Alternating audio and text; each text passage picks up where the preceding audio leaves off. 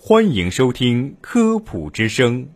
本节目由河南省科协主办，河南省全媒体科普传播中心和信阳师范学院承办。分享健康小常识，倡导科学新生活，《科普之声》健康导航，带你快乐生活每一天。欢迎收听本期的《科普之声》，我是俊奇，我是雅琪。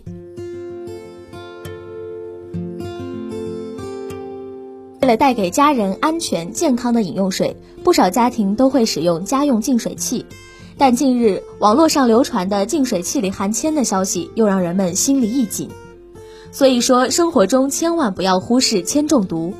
那么，饮用水中的铅又是从哪里来的呢？难道净水器不能信赖了吗？随着国家大力治理工业污染，相较上世纪末和本世纪初，近五年国内各地儿童检出血铅严重超标的情况越来越少。然而，每年仍然有不少儿童发现铅中毒的情况。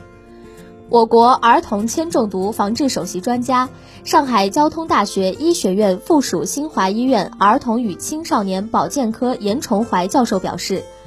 使用净水设备或饮水机造成铅中毒的可能性很小。除非饮水机的水箱是焊接的，可能会吸出一些重金属，但是这种情况非常少。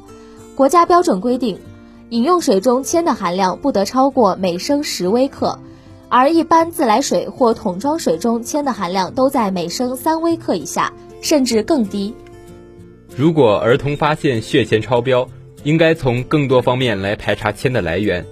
严崇怀教授最近完成的全国儿童血铅调查的结果显示。我国儿童血铅水平的平均值为每升二十七微克，如果没有额外的铅源，儿童的血铅含量大约为每升二十多微克。吸烟的人血铅含量会高一些，大概在每升三十多微克。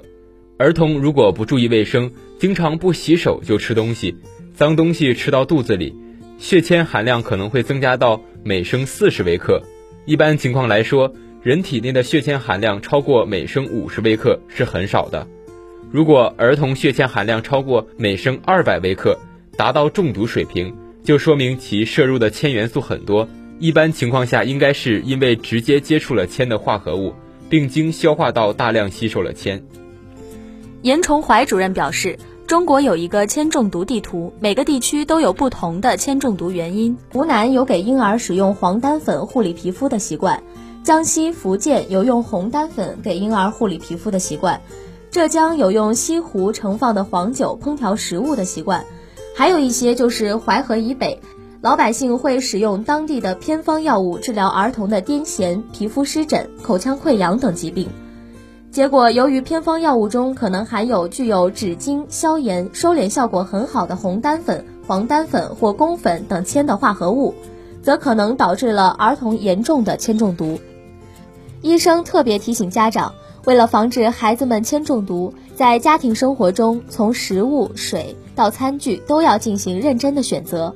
日常用餐，很多人会选择带有精美花色的餐具，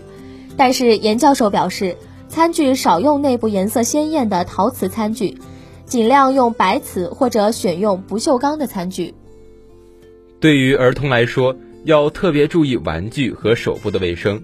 婴幼儿手口动作非常多，尽量减少让孩子啃咬玩具，玩具要经常清洗，特别是要勤洗手，给婴儿勤洗手能够减少百分之八十的铅摄入。特别强调的是，孩子患病一定要去正规医院治疗，避免在小诊所使用传统的偏方药物给孩子治病，有导致严重铅中毒的风险。还有就是使用红丹粉、黄丹粉。等给婴儿护理皮肤的风俗习惯一定要纠正，否则会导致儿童严重铅中毒。净水器虽然不是铅中毒的污染源，但是由于净水设备使用不当，造成二次污染的事件也屡有发生。对此，全国卫生产业企业管理协会净水产业分会会长唐建兴表示，